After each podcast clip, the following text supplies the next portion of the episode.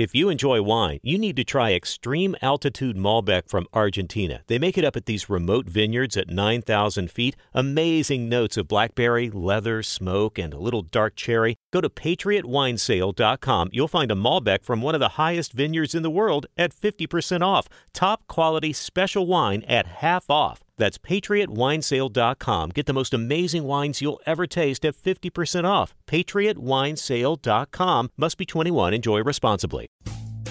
Rumpke is hiring CDL drivers age 19 and up, and drivers are paid based on experience. Rumpke CDL drivers earn $1,000 to $1,300 per week and more than $10,000 in bonuses possible in their first year.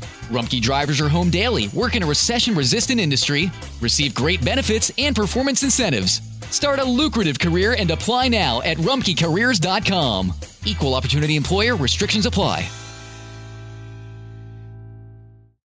Proverbios 21, versículo 21. El que sigue la justicia y la misericordia hallará la vida, la justicia y la honra. How did we become Central Ohio's most trusted team of orthopedic experts? We focus on what matters most our patients. At Orthopedic One, we know we're only at our best when we're helping you get better.